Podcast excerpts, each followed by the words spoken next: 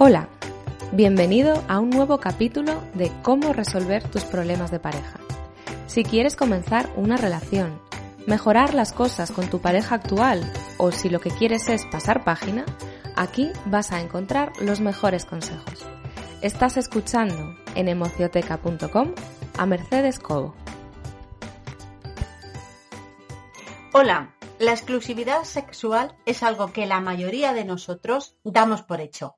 Ten en cuenta que vivimos en una sociedad que gira en torno a la familia y la familia, según la entendemos en Occidente, supone monogamia.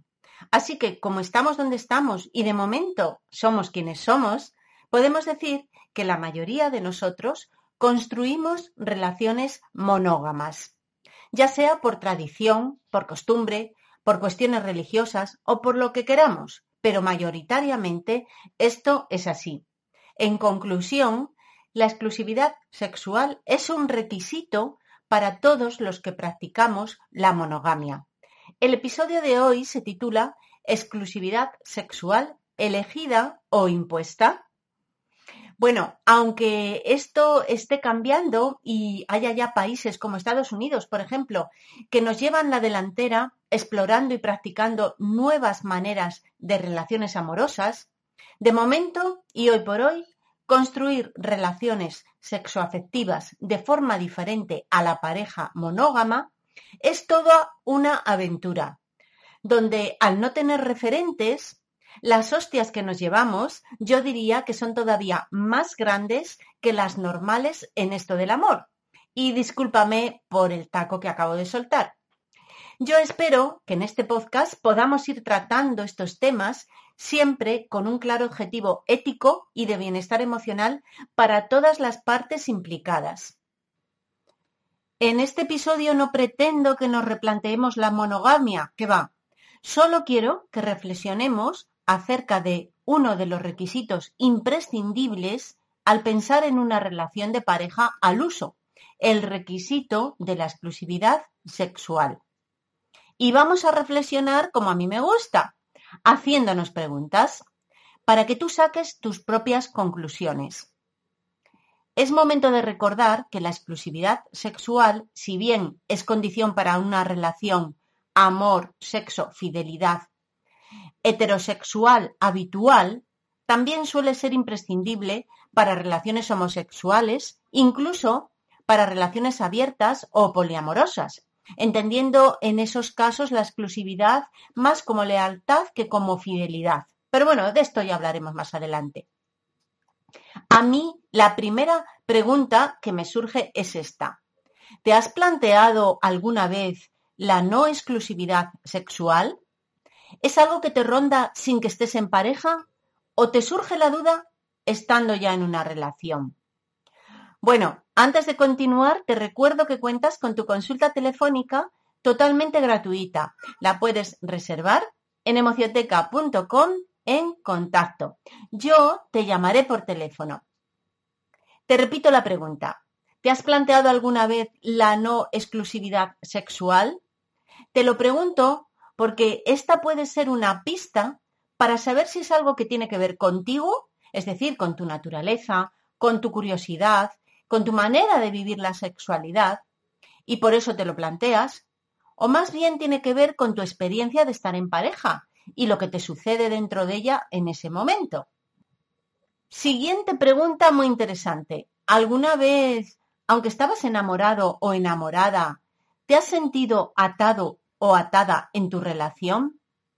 Mira, Yolanda me confesó que cuando se acercó el día de su boda, después de llevar diez años con su novio, comenzó a sentirse muy agobiada. Estas fueron sus palabras. Me estoy volviendo loca solo de pensar que si me caso ya no podré estar con ningún otro hombre en toda mi vida. ¿Te ha pasado algo parecido? ¿Te han entrado estas dudas en algún momento? Seguramente todos hemos pensado que Yolanda se ha sentido así porque ya no quiere lo suficiente a su novio o porque está cansada de la relación y no lo ve. Pero pocos hemos pensado que lo que en el fondo ella reclama inconscientemente es un pacto de no exclusividad sexual. ¿Me equivoco? ¿O tú habías pensado en esta opción? Quizás Yolanda no esté preparada para ofrecer este sacrificio, entre comillas, a su pareja como muestra de amor. Quizás necesite tener más experiencias antes de casarse, aunque hasta ahora no se lo haya planteado. No lo sabemos. Solo quiero que veas que sus sentimientos son tan legítimos como el deseo de jurar fidelidad eterna o el de negociar con su pareja los términos de su relación, incluyendo en estos términos el de la exclusividad sexual de ambos. Vamos con preguntas que están en el aire y que estoy segura que si me estás escuchando las tienes en la cabeza. Mira, ¿la exclusividad sexual es algo natural o es algo aprendido?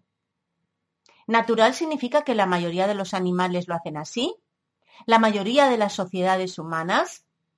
Parece ser que no. Los animales no la practican porque muchos de ellos, ya sabes, que cambian de sexo según las necesidades que haya en su comunidad. Como dice Brigitte Basayo, más que pensar si es natural o no, podríamos preguntarnos sobre la constancia de la exclusividad sexual. En el verano de 2015, una web de citas dio la cifra de 30 millones de usuarios que potencialmente estaban en la web a la espera de un ligue extramatrimonial. Bueno, está claro. Por ello, podemos deducir que la monogamia no ha logrado afianzar la exclusividad sexual como práctica, pero sí ha logrado que se vea como algo reprochable el no cumplirlo y algo anómalo al tener sexo fuera del núcleo de la pareja. La exclusividad sexual es una construcción social. Sin ella, la monogamia no podría existir porque es la única manera de garantizar la filiación, la maternidad, la paternidad y otras cuestiones.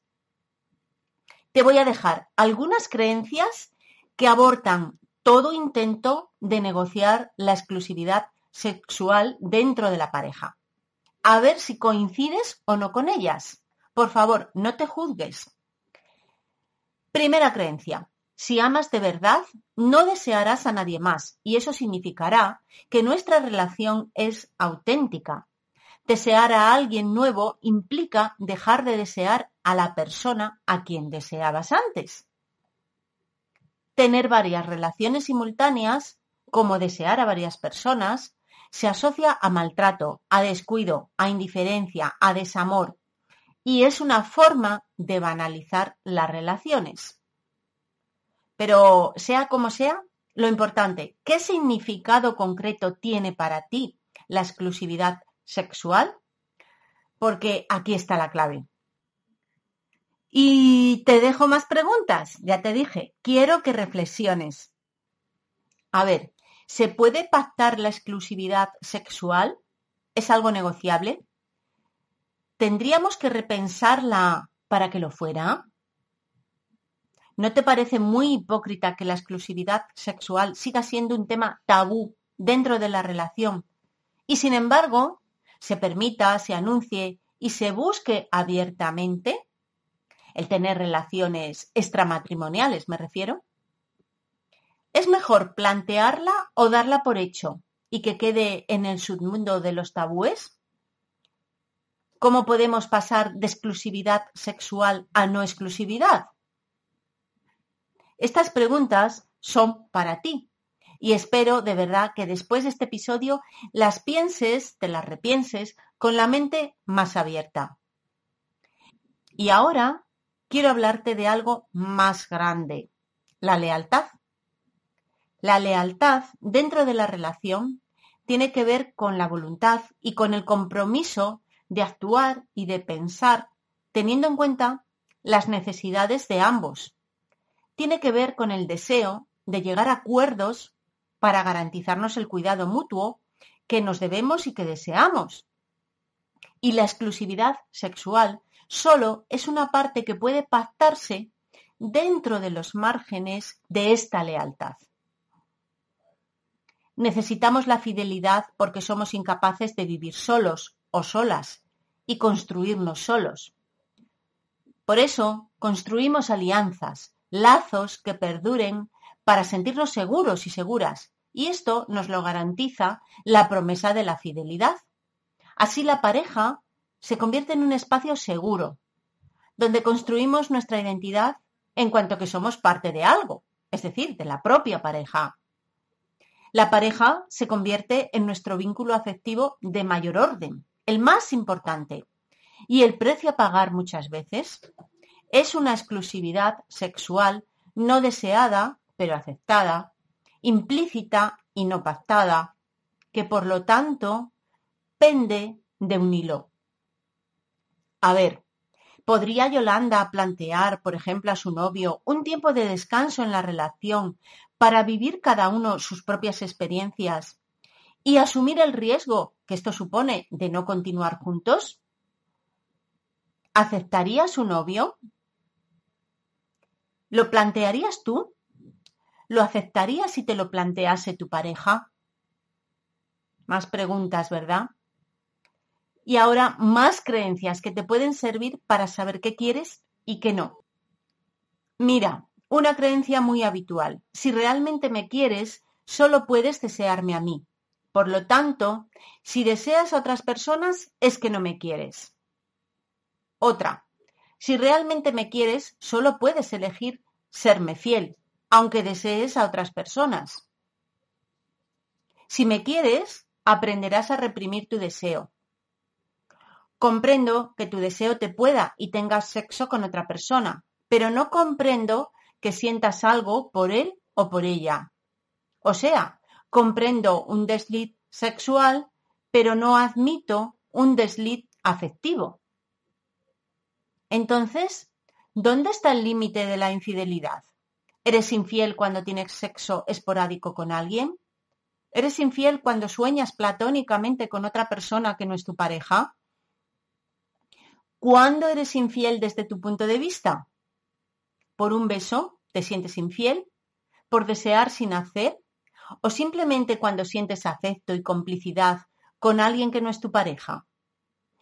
Perdóname porque acabo de colar otro término, la fidelidad.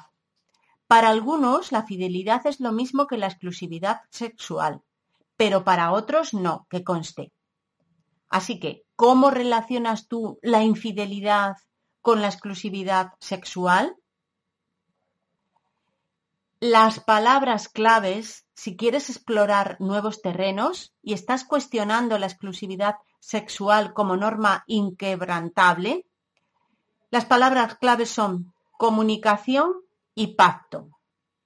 Si comienzas a plantearte la no exclusividad sexual cuando ya estás en pareja, es muy importante que investigues para ver si estás pensando en permitirte tener relaciones fuera porque no estás a gusto en tu relación. Y no me refiero solo al terreno sexual. Puede ser por desgaste en la convivencia o desamor afectivo. Míralo y pide ayuda si ves que no te aclaras. Si te sucede como a Yolanda, y te ahogas solo de pensar en el compromiso que supone la exclusividad sexual, mi consejo, pacta con tu pareja posibles soluciones, como por ejemplo un tiempo de libertad. Todo vale con tal de no quedarte en la resignación y la represión, porque esto es sinónimo de infelicidad para ti y para tu pareja. En definitiva, si te estás cuestionando la exclusividad sexual, cuéntalo, no te lo calles. Compártelo antes de comenzar una nueva relación de pareja o en la relación actual siempre que tengas claro que no se debe a un problema en la propia relación. Bueno, pues sé que este episodio va plagado de preguntas. Espero, como te decía, que tu mente se haya permitido cuestionarse algunas cosas, simplemente no es el objetivo eh, desmontar la monogamia en absoluto, como te decía, quiero que te plantees la exclusividad sexual de forma consciente, no como algo obligado, acatado pero no pensado ni decidido, porque así tus relaciones funcionarán muchísimo mejor. Te recuerdo de nuevo que cuentas con tu consulta telefónica gratuita que puedes reservar en emocioteca.com en contacto. Yo te llamaré. Ten en cuenta que las horas que vas a ver al reservar son de España, así que mira a ver a qué hora local corresponden. Para ti. Nada más. Nos vemos, como siempre, en el próximo episodio de cómo resolver tus problemas de pareja. Recuerda, suscríbete a iBox, sígueme y seremos amigos para siempre. Un abrazo enorme.